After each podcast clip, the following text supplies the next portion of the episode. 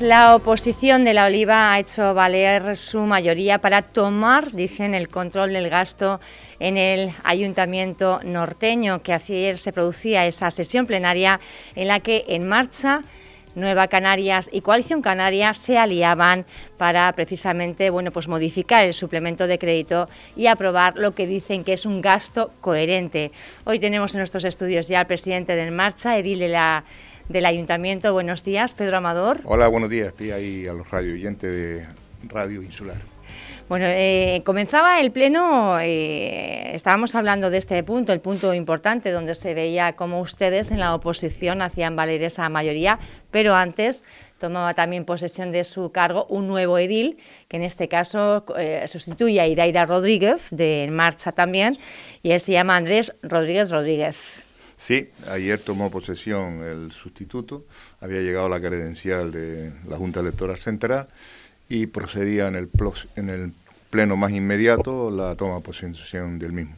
Coincidía con el pleno de marzo y entonces tomó posesión ayer don Andrés Rodríguez Rodríguez y esperemos que, nada, que desearle suerte en el desempeño de su función como concejal por el bien del municipio y de los vecinos del municipio de La Oliva. Bueno, pues nuevo compañero en el Ayuntamiento de La Oliva, el nuevo concejal que decíamos sustituía a la que fue edile precisamente de, Hacienda y las Finanzas, ¿verdad? Y Daira. No sé si tiene que decir algo al respecto, ya ya se apartó un poco de la política. Sí, pero al día de hoy, a 1, 2 de abril, eh, seguimos todavía sin tener 2 eh, de abril, 1 de abril, ¿no? 1 de abril, mañana es día 2, Día Internacional del Autismo, lo digo ah, porque iremos en esa línea en este programa. Muchas gracias. Eh, al día de hoy, 1 de abril, no sabemos aún, o no se han dicho aún, las causas o motivos por los cuales se cesó en su día, en este caso el 29 de diciembre del pasado año, a Idaira Rodríguez Reyes.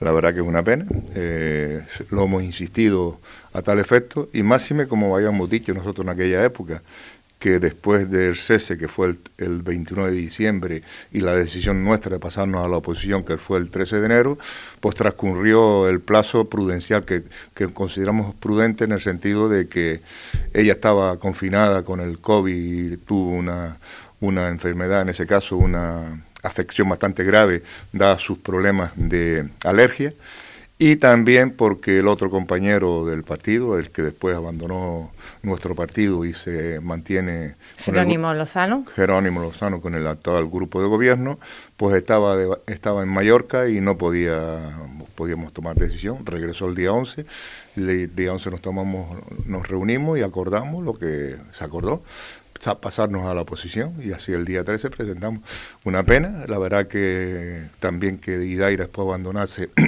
la fila de, En Marcha, no, según parece, los, las recomendaciones médicas, en este caso el médico de cabecera, fue que abandonase toda relación con temas políticos, con la política, y entonces ella tomó la decisión de, aparte de abandonar el ayuntamiento, bueno, las, las expulsaron del ayuntamiento, fue renunciar a del gobierno más que del gobierno, del, gobierno renunciar a su credencial y renunciar después también por la misma motivo a continuar siendo afiliada a En Marcha.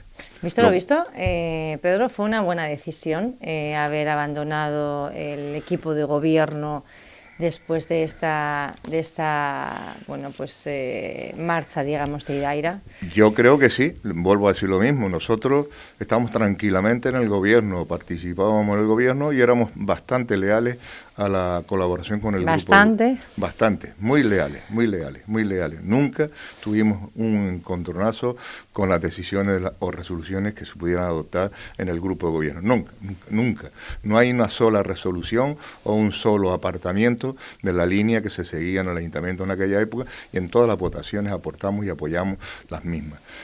Lo que pasa es que por coherencia a nosotros no se nos dice nada de la expulsión, yo me entero de la expulsión el día mismo, el 29 de diciembre, al mediodía o mediodía tarde, a las 4, 4 y medio, cuando me llama Pilar y me dice que eh, nada, que había tomado la decisión de cesar a, a no me digo por qué.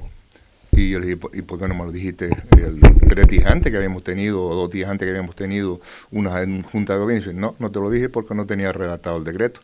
Ya, pues muy bien. Y esa fue la explicación total y absoluta que me dieron. Se ha dicho muchas veces por, por las redes, por la onda, por las radios, por las emisoras locales, que yo tenía conocimiento, que yo sabía, que no dejaba de saber, o que todo el mundo habla por mí pero nadie me escuchó a mí o, me preguntó. Pero le brindamos, ¿eh? Preguntarle, yo le puedo decir que, que la misma, el mismo día sí, que se conocía el cese, el decreto de cese de Idaira, yo le llamé a usted y usted no, eh, no quiso entrar a hacer valoraciones. No quise entrar a hacer valoraciones porque fue el mismo día del cese, el 29 de diciembre.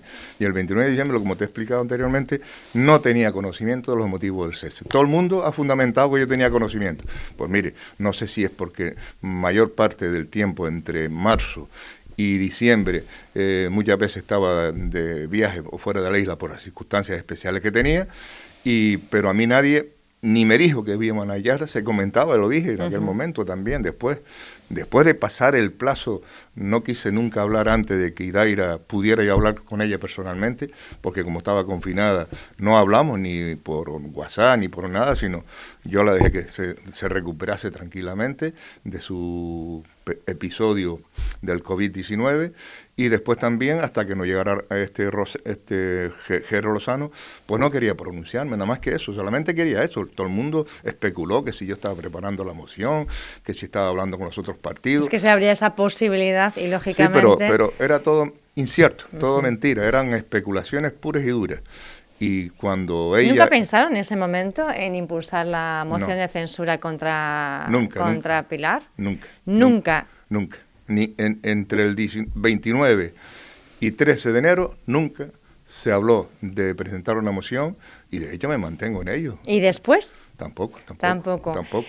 Lo decía porque, lógicamente, bueno, pues eh, así las cosas, eh, todo, el mundo sabe que, que Pilar González está realmente gobernando en minoría y hasta ayer realmente no se había hecho tan evidente cuando es la oposición la que se alía para bueno, pues determinar que una serie de gastos que se iban a, aprobar pues vayan en una dirección y no en otra.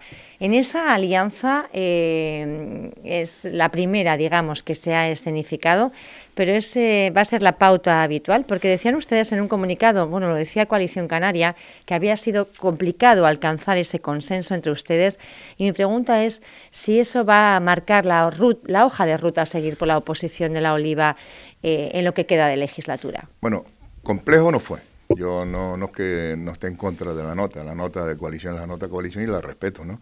Y no entro en la valoración de la misma ni entro tampoco en la redacción de la misma. También decir que habíamos invitado aquí, estábamos pendientes de poder hablar, eh, me, bueno, pues... Me hubiese gustado que hubiese estado mi, en este caso Juan José o Olive, pero tanto uno como otro creo que por eh, temas profesionales no, no pudieron, de trabajo no han podido asistir.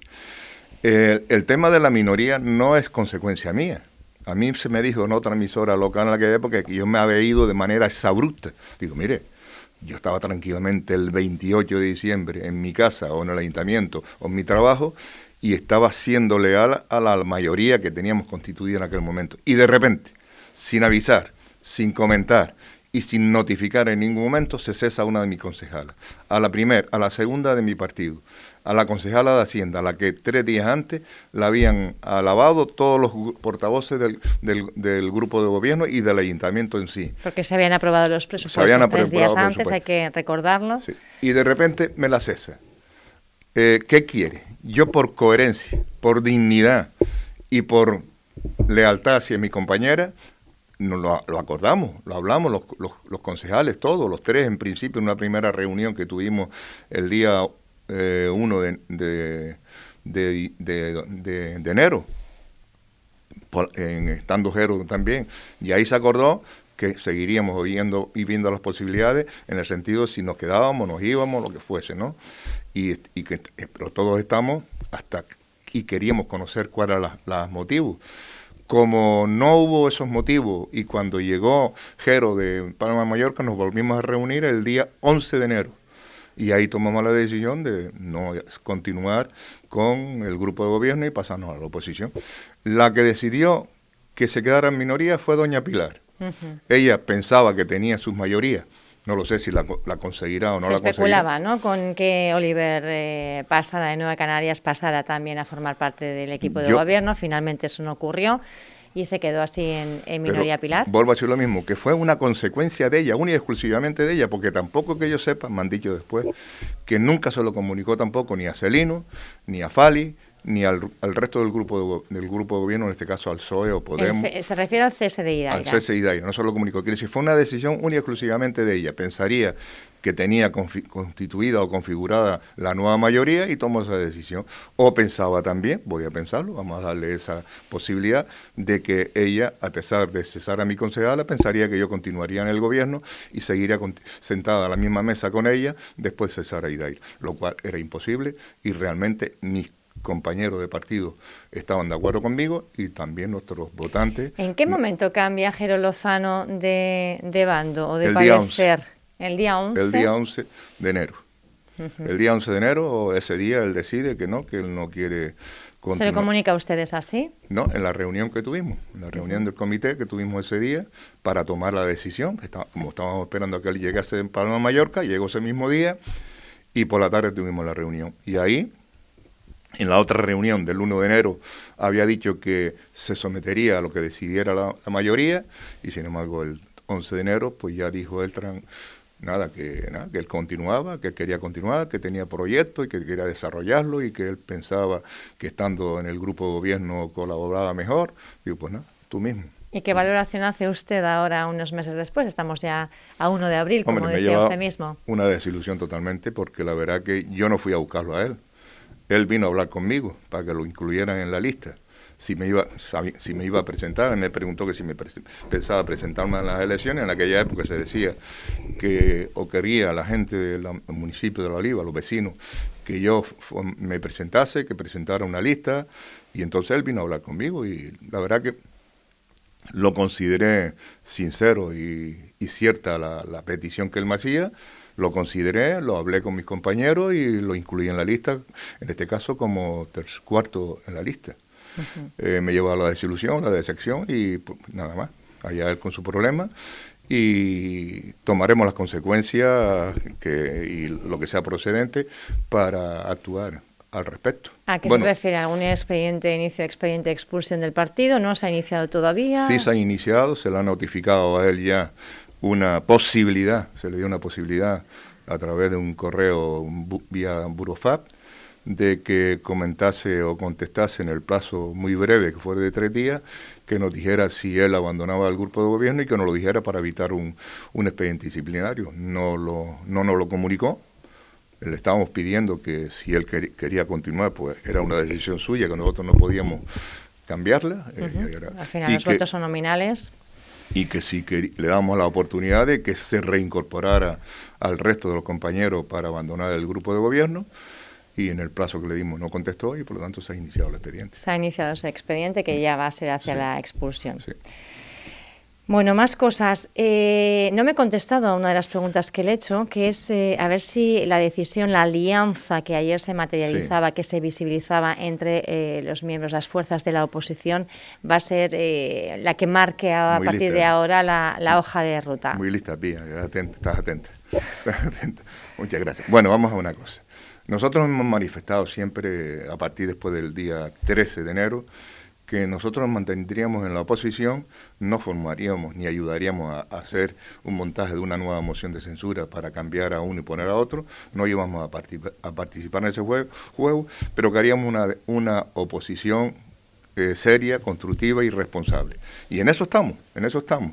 Y hasta ahora, en el pleno de ayer, que hubieron 22 puntos. Ahora, vamos a entrar al orden del día y cuáles fueron esos puntos en los que ustedes, bueno, pues han determinado, digamos, otro, otro cauce. Lo que hemos dicho es que vamos a hacer esa oposición, pero no va a ser una oposición por sistema. Si hay temas, y ya lo he dicho y lo, y lo he mantenido, si hay temas en los que podamos nosotros eh, colaborar o apoyar al grupo de gobierno, lo vamos a apoyar indudablemente no vamos a tener la consideración de que por sí y, y, porque somos nosotros y porque estamos en la oposición, vamos a, a votar por sistema no a todo lo que proponga el gobierno. No es esa la intención nuestra. La intención nuestra es votar no a aquello que entendamos que no coincide con nuestro ideario, con nuestra forma de pensar y que, que consideramos que no va en beneficio ni en función del municipio ni de los vecinos. Quiero decir que todo lo que veamos nosotros que se sale de esa línea, vamos a votar en contra. Y en todo lo demás votaremos a favor. Y haremos propuestas para que nos, nos apoyen, igual que si ellos presentan propuestas que son interesantes, las vamos a apoyar. Y esto se porque, descartada la moción de censura, aunque ahora solo haría falta eh, la dimisión de dos ediles de En Marcha, que corriera la lista y habría dos, digamos, nuevos participantes, actores que sí podrían impulsar esa moción no, de censura. No estoy yo por ese juego, por el hecho de que, aparte, el electorado del municipio de La Oliva no quiere eso lo que quiere el, electorado del municipio de La Oliva es que gestionemos los recursos inmensos que tenía el ayuntamiento, en este caso los 34 millones de euros que se aprobaron, el, bueno, 34, 31 y pico fue, perdón, el 31 millones y pico que teníamos de, de presupuesto en el presupuesto que se aprobó en, en el pasado mes de diciembre. 34 eran los eh, millones remanente, remanente de tesorería. me confundí con eso. Las dos cosas. Decían ustedes que del remanente de tesorería había 34 millones, quedan 22 millones y querían y querían ayer precisamente lo que se dirimía en ese pleno era 11 millones, el, destino de 11 millones. Efectivamente. ¿En qué ha variado eh, con su participación el destino de este dinero? Bueno, la modificación de crédito se hace en función de que hay una serie de partidas que no hay, no tienen suficiente consignación para algunos conceptos, como en este caso la, casa, la adquisición de la Casa Mané. No hay consignación en el presupuesto, era una. Hay infraestructura o reposición de infraestructura que tampoco están en el presupuesto y había que retirarlo o, retraerlo del remanente. Y también había lo de la liberación de un nuevo portavoz, en este caso el, de En Marcha también, y, y, no me acuerdo otras otras cantidades, ah, la ejecución de sentencia.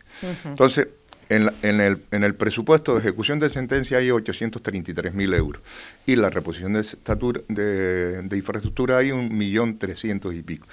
Nosotros lo que decíamos era, o el grupo, en este caso la oposición, era reducir los 11 millones que proponía el, grupo de gobierno y dejarlo en 10 millones 830 y 10 millones 700. ¿Qué decíamos nosotros? Bajar de la infraestructura un tanto por ciento y, bajar de la ejecución de sentencia otro tanto por ciento. ¿Por qué? Porque había remanente, o había, perdón, remanente no, había consignación presupuestaria. La ejecución de sentencia, el primer pago que hay para lo cual se trataba de liberar. Esto es para otro programa, ¿eh? lo del pago, lo de las ah, sentencias. Ah, vale, vale. Esto habría, no, no quiero decir que da para otro programa, pero sí me gustaría que usted especificase un poco. Eso es bastante también, tiene bastante tela, porque la verdad que en ejecución de sentencias estamos pagando una barbaridad tremenda, tremenda, tremenda. ¿Cuánto paga el Ayuntamiento de La Oliva al año en ejecución de sentencias? No, ahora mismo hay pendiente, pendiente, un Mm, unos 8 millones contragados. Ah, bueno, se ha hecho ya, creo que se ha hecho un pago de un millón. cada seis meses se hace un pago, o cada tres meses un pago de un millón. Y después también Bristol Ley, se pagó lo del centro de salud, se pagó lo de lo del centro de salud y lo de la estación de Guagua, que eran cada uno eran 10 millones de, euros en su momento. Y eso se abonó en la pasada legislatura. Y todo eso eran ejecuciones de sentencia. Claro, ejecuciones de, sentencias que obliga al ayuntamiento a pagar. Estamos hablando, lógicamente, de actuaciones que se han ido desarrollando eh, a lo largo de tiempo, en muchos años, y que además corresponden a diferentes eh, a diferentes grupos de gobierno, corporaciones, ¿no? No es que eh, le toquen a Pilar porque, no, no, no, porque lo haya hecho ella mal, sino que es algo heredado. ¿A qué se ha debido todo esto, Pedro? Porque el ayuntamiento, yo creo que es de los ayuntamientos que, que más abonan en este concepto, ¿no? que más pagan en este concepto. Yo estando en, el, en la Consejería de Contratación, una de las cosas que tenía ilusión de sacar era el servicio de asesoramiento jurídico y prestación de los servicios jurídicos para la defensa del ayuntamiento. Eso se paralizó, no, no lo vieron bien, en el sentido de que Pájara no lo tenía y que había que seguir el sistema de Pájara, pero bueno, al final Pájara, que yo sepa, ha sacado a licitación el concurso de, servicio de asesoramiento eh, jurídico con toda la discusión que ha traído consigo la, la misma la licitación, pero es lo que queríamos nosotros hacer en el ayuntamiento, pero eso no los pagan. ¿Qué ocurre? Que hay muchos temas, consecuencia de épocas pasadas, por la ejecución de planes parciales que han sido pues anulados por el Tribunal Supremo o Tribunal Superior de Justicia de Canarias y como consecuencia de ello pues hay muchas eh, indemnizaciones que han solicitado los promotores de esos, de eh, eh, de esos planes. De esos planes. Y entonces muchas de las sentencias, algunas de las sentencias son consecuencia de fallo de esas resoluciones y después los promotores que han, han, valorado o determinado sus daños y perjuicios que le han ocasionado la iniciación de aquel plan, porque según parece la anulación no fue por defecto de promotor, sino por efecto del ayuntamiento según determina la sentencia, ¿no? Y después también hay otras como pueden ser lo que es la estación de Guagua, que es una, estación, una sentencia eh, por lo civil, la, el centro de salud, otra sentencia por la ocupación del terreno, que se ocupó y no se, no se, no se abonó a sus propietarios, y entonces lo que son las sentencias. Las sentencias mm, las podemos eh, no gustarnos, no compartirlas, pero hay que respetarlas. Y la ejecución, sobre todo, la ejecución de sentencias, hay que cumplirla sí o sí, nos guste o no nos guste, porque nos pueden embargar o ejecutar contra los bienes del ayuntamiento, aunque los bienes del ayuntamiento son inembargables, pero pueden ejecutar contra el alcalde como responsable de no ejecutar acciones judiciales cuando están en el trámite de ejecución. Entonces, el caso es que ustedes, bueno, pues plantean eh, otra disposición diferente a la que había presentado el grupo de gobierno. ¿En qué otros, en qué otros ámbitos también se, solamente era, estábamos de acuerdo con la modificación de crédito, estamos de acuerdo en el sentido de que hay que pagar las ejecuciones, el compromiso de la adquisición de la Casa Mané estaba en sí, lo del portavoz y la ejecución de sentencia, todos estábamos de acuerdo, pero entendíamos que como había consignación presupuestaria para determinadas partes de esa modificación de crédito, era reducir en parte eh, esa, modifica, esa modificación que pretendíamos a través de la enmienda para destinar a las asociaciones culturales, a, a los clubes deportivos y también para otras asociaciones, muchas asociaciones, entre ellas Adivia, por supuesto, también.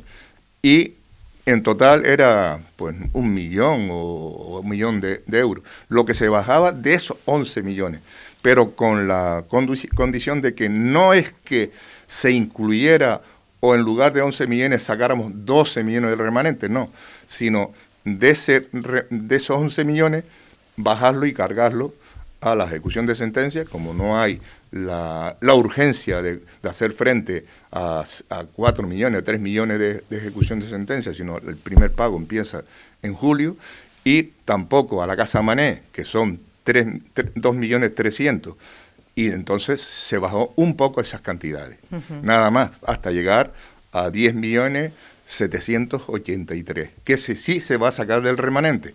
La otra diferencia, hasta 11 millones, a través de las deducciones de esas que acabo de decir. Ayer el Pleno se podía seguir también eh, a través de, un enlace. Eh, ¿Hubo tú usted alguna palabra un poco dura eh, con la alcaldesa Pilar González a la hora de ella, bueno, pues decir que va que va de alguna forma a organizar la información de, por los cauces legales, porque por lo visto hasta ahora había mucha información que tenía, no sé si solo la oposición o, muchas personas ajenas incluso al propio ayuntamiento, porque bueno, pues parece que ha habido un trasvase de información que corresponde a la corporación, al ayuntamiento y que ha estado fuera, ¿no? Eh, ¿cómo, ¿Cómo interpretaron ustedes la decisión suya de que haya que marcar un protocolo y seguir ese, ese protocolo? Lo único que hizo fue advertirlo, porque el protocolo existe. pero no se cumple. pero porque le digo, hasta en esta casa hemos tenido algunos documentos. Eso, pues mire, pues está muy mal, está muy mal, está muy mal. Porque los trámites normales son solicitar el documento, ¿no? solicitarlo y que te lo faciliten en el plazo. La ley dice, y además lo dijo ella, ella también, pero está establecido, que tiene lo solicita la alcaldesa, tiene cinco días para que te conteste, y si no te contesta en el plazo de cinco días, lo solicita la secretaria. Es así tan sencillo y como... Ahora, yo no sé a qué se refiere ella, ni que, si hay filtración de documentos o no hay filtración de documentos. Bueno, pues si lo hay, que lo diga. que lo y que Ayer mencionó ella en cuanto a, a Oliver, pero mire, Oliver no sé si habrá solicitado documentación al ayuntamiento y, no la tiene. Y ayer dio datos como si lo tuviese, pero también él habla con los de coalición y los de coalición le pueden facilitar los datos que ellos sí lo han pedido. Pero sí que no lo sé, no sé a qué se refiere y si lo que lo diga, pero me parece, no, no, no me parece mal, me parece normal que haga o advierta de ese que protocolo. Se necesite, bueno, pues eh, impulsar, porque al final ustedes eh, tienen acceso, entiendo, a la información, pero otra cosa es, bueno, pues eh, la capacidad de extraer esa documentación no, fuera. Lo que no se puede hacer es que yo me acerque al ayuntamiento y hable con una persona determinada y déjame una copia del expediente y tal. No, eso no se puede hacer. Eso pasa, yo creo que es una práctica, bueno, pues bastante extendida, además no solo en la oliva, ¿eh? sino que alguien que tiene amigos, que tiene amigas, que quizá a lo pues mejor puede pedir. Es tan sencillo como decirlo y publicarlo. Pero yo vuelvo a decir lo mismo, yo ahora mismo, estando en el tema del, de la Casa del Inglés, un tema que cantente en el municipio de Oliva, me he dirigido al Cabildo, al Departamento de Gestión, y quería ver la escritura pública de la adquisición de, de, la, de la, vivienda esta, ¿no? Y el entorno.